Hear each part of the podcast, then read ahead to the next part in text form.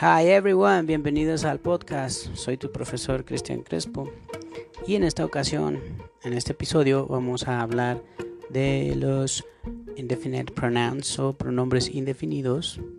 Y para ello, primero necesitamos entender qué es un pronombre para después poder entender qué es un pronombre indefinido. Tengo palabras que uso para sustituir nombres de personas, lugares y cosas. A esto se le llaman pronombres. Por ejemplo, yo te quiero de hablar de una persona que es mi amigo Carlos y te digo, Carlos works in a hospital. Ahí ya te dije que hace Carlos y voy a seguir hablando de Carlos para no estar repitiendo todo el tiempo Carlos, Carlos, Carlos.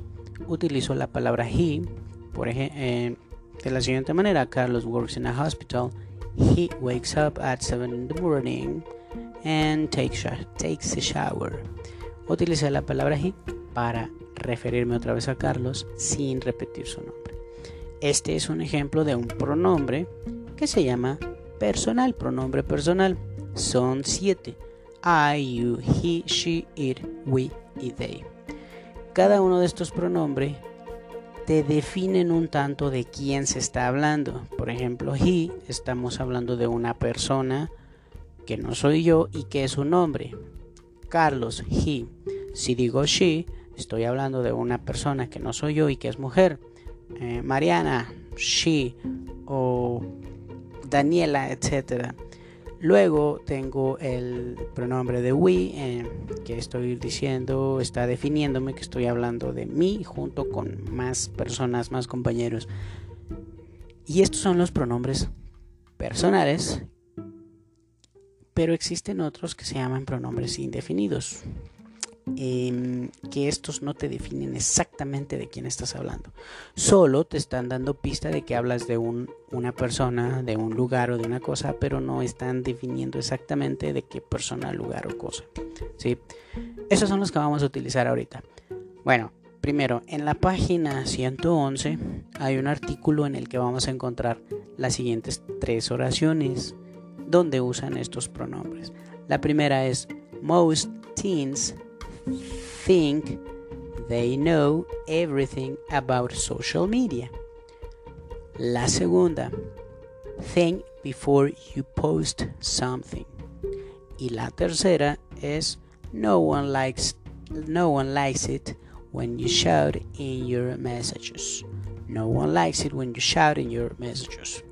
Ok, estos tres ejemplos de indefinite pronoun, que es everything, something y no one, se están refiriendo a una cosa o a una persona, pero no está definiendo exactamente como a quién, ¿sí? sino que está hablando de manera indefinida, porque ese everything se refiere a todo, a todas las cosas. Ese something se refiere a alguna, a algo. Y ese no one se refiere a nadie de las personas, ¿sí? entonces no estamos siendo específicos sobre quién.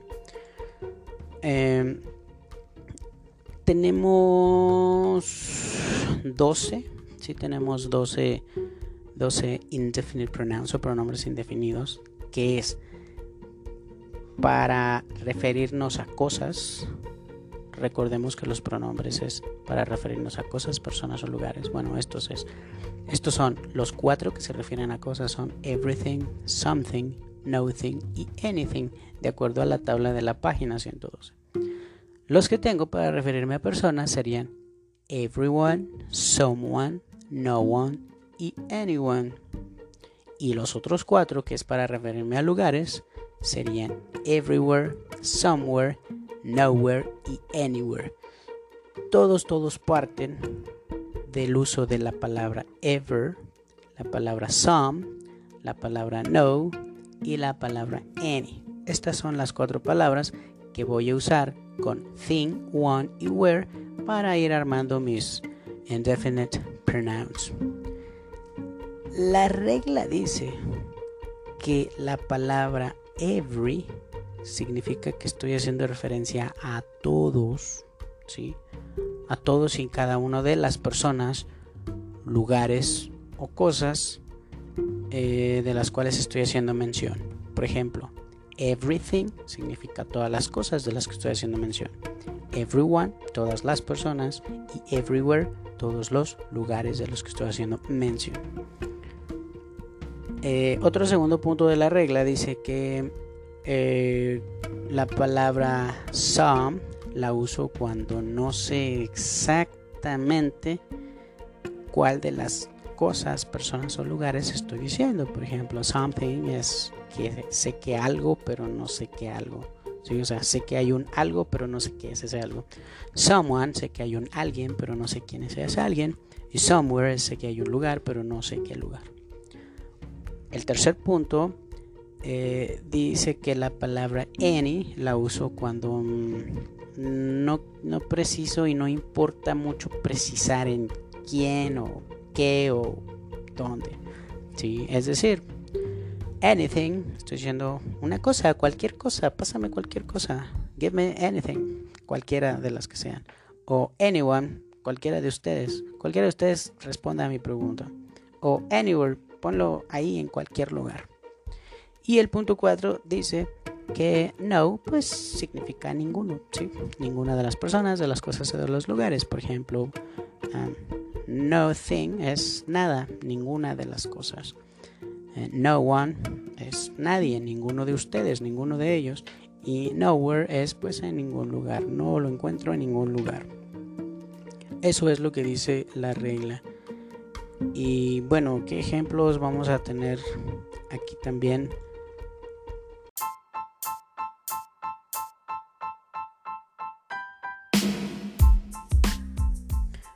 Ok, ejemplos que encontramos en la instrucción 3 de la página 112. El primero es Where's my pen? I've looked everywhere, but I can't find it. Por todos lados anduve buscando. Número 2. Using social media can be a real problem. Everyone should know that. Todos deberían saberlo. Número 3. The teacher asked a question, but no one knew the answer. Nadie supo la respuesta. Número 4. Someone left a message for you at reception. Alguien te dejó un mensaje. Número 5. Ouch, there is something in my eye. Algo aquí en mi ojo. Número 6. I have no idea where Sally is. She could be anywhere. Podría estar en cualquier lugar. Número 7. Do you want a place to relax on your vacation? There is nowhere better than here. Ningún lugar es mejor que aquí. Y número 8. It's so noisy. Let's go somewhere quieter.